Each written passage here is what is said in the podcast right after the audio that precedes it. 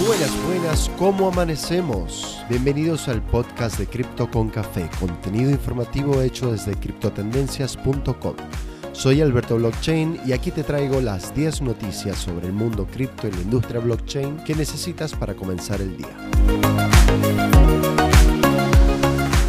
Llegamos al miércoles, corte de la semana, con movimientos laterales en el mercado de las criptomonedas. El precio de Bitcoin se mantiene en los 38.563 dólares por BTC, Ethereum en 2.770 y Solana continúa el rally posicionándose en 110 dólares por sol. El mayor crecimiento en las últimas 24 horas lo presenta Quant, con una subida cerca del 10%.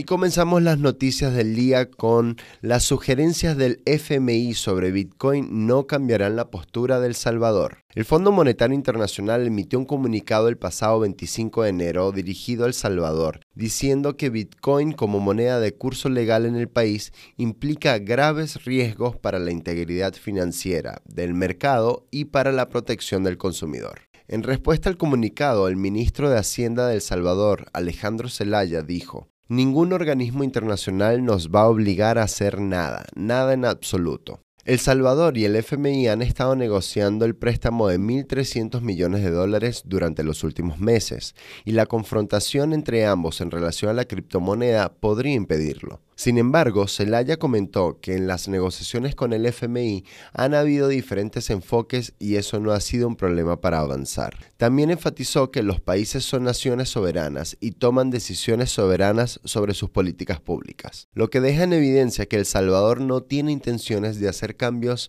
en relación al uso de Bitcoin como moneda de curso legal en su país. Unos 300 bancos en Estados Unidos ofrecerán servicios con Bitcoin este año, según informe. El medio American Banker confirmó que más de 300 bancos podrán operar con Bitcoin debido a una alianza con el New York Digital Investment Group o NYDIG, una empresa de productos y servicios basados en BTC. Por su parte, el CEO del banco Bank South explicó que la demanda creciente de los clientes por acceder a criptomonedas a través de sus bancos de confianza generó que esto suceda. También el CEO de Vast Bank dijo, asumimos este desafío de frente y dedicamos recursos significativos para responder a esta necesidad insatisfecha. Estamos entusiasmados de traer este servicio en línea y brindar a todos los consumidores la oportunidad de explorar el mundo de las criptomonedas. Gobernador de Colorado quiere aceptar criptomonedas para el pago de impuestos. Jared Polis, el gobernador del estado de Colorado en Estados Unidos, reafirmó en una reunión el sábado pasado que tiene planes de aceptar criptomonedas como forma de pago para los impuestos. Al tratarse de activos digitales volátiles, Polis aclaró, el estado no tendrá ningún activo en criptomoneda, todo se convertiría instantáneamente a dólares apenas se haga una transacción. El gobierno no está interesado en participar en aspectos especulativos, ya sean positivos o negativos. Simplemente utilizaríamos las criptomonedas como un medio de intercambio con fines de pago. Un informe indica que la minería de Bitcoin genera un impacto ambiental ínfimo a nivel mundial. El pasado lunes, CoinShares publicó un informe que indica que la red de minería de Bitcoin emitió en 2021 apenas un 0.08% del dióxido de carbono que se emite a nivel mundial. En ese sentido, la emisión de CO2 de los vehículos incide de manera mucho más significativa en el impacto ambiental del planeta. El informe tendría como objetivo clarificar con cifras la verdadera incidencia del mundo cripto en cuanto a la contaminación ambiental y disolver el debate que existe al respecto. Ecuador no reconocerá a Bitcoin como moneda de curso legal. Esta semana el Banco Central de Ecuador, a través de su gerente Guillermo Avellán, fijó posición sobre las criptomonedas, particularmente Bitcoin. El ente emisor de ese país confirmó que no reconocerá a Bitcoin como moneda de curso legal, sino que le darán tratamiento como un activo de inversión. No obstante, reconocen que las criptomonedas han tenido un crecimiento hasta tal punto que es necesario crear un marco legal adaptado a esta nueva realidad. El país está trabajando en un proyecto que permita regular las criptomonedas, buscando que tengan límites legales y tributarios a su uso y comercialización. Avellana adelantó que están trabajando para que la regulación sea revisada y aprobada entre el segundo y el tercer trimestre del 2022 por parte de la Junta Monetaria. Se crea token dedicado al deporte del polo en Argentina y Uruguay. Fue lanzada una nueva criptomoneda que le hace honor al polo, el famoso deporte olímpico. El proyecto nace de la unión de empresarios y desarrolladores suramericanos. Son los uruguayos José Ignacio y Juan Pablo Portela y el argentino Jonathan Maggi quienes le dieron vida a Chucker, uniendo dos pasiones, los caballos y la tecnología. Los aficionados del deporte podrán no solo invertir en la criptomoneda, sino que también adquirir NFTs con la misma temática. Chucker Polo operará en la red de Binance Smart Chain y próximamente estará disponible en CoinMarketCap, CoinGecko y DexTools.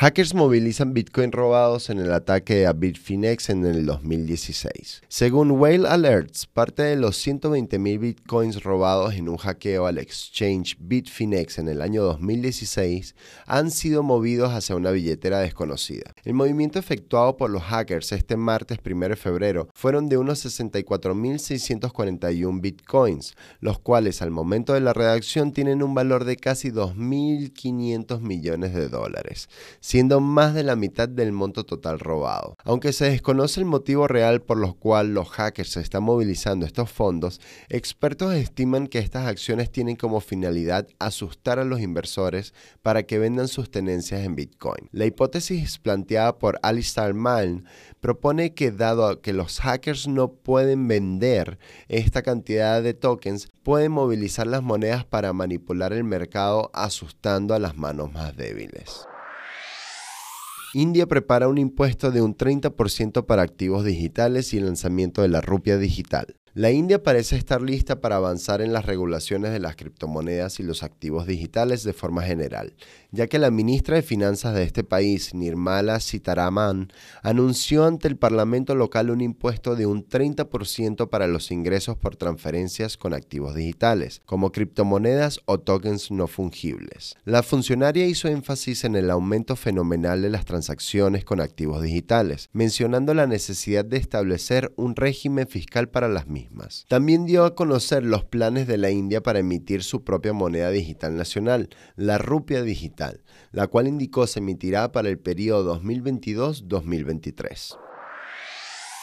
Consensus adquirió la billetera MyCrypto como parte de sus planes para fortalecer MetaMask. Consensus, empresa desarrolladora de la popular billetera Metamask, comunicó la compra de la billetera de Ethereum MyCrypto. La idea tras la compra, cuyo monto no fue revelado, es aprovechar la experiencia del equipo, el producto construido y las funciones de MyCrypto para potenciar la popular billetera Metamask y elevar los estándares de seguridad de la billetera, según explicó Dan Finlay, cofundador de Metamask. En el corto plazo, ambas billeteras seguirán funcionando de manera independiente, pero la finalidad es fusionar ambas billeteras para que Metamask sume las funciones y características de MyCrypto, permitiendo así una experiencia enfocada hacia la Web 3 para los usuarios.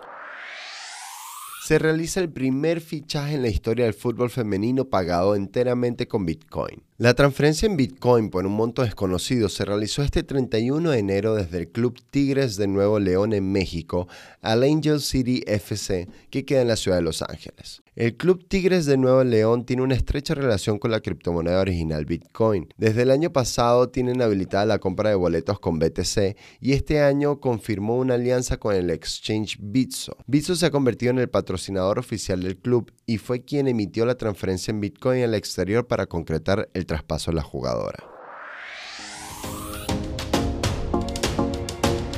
Y eso ha sido todo por hoy. Gracias por acompañarnos en Cripto con Café, tu resumen diario de noticias sobre el mundo cripto y la blockchain que necesitas para comenzar el día. Recuerda visitar nuestra web criptotendencias.com. Síguenos, comparte, síguenos en las redes sociales. Quienes habla Alberto Blockchain. Hasta la próxima.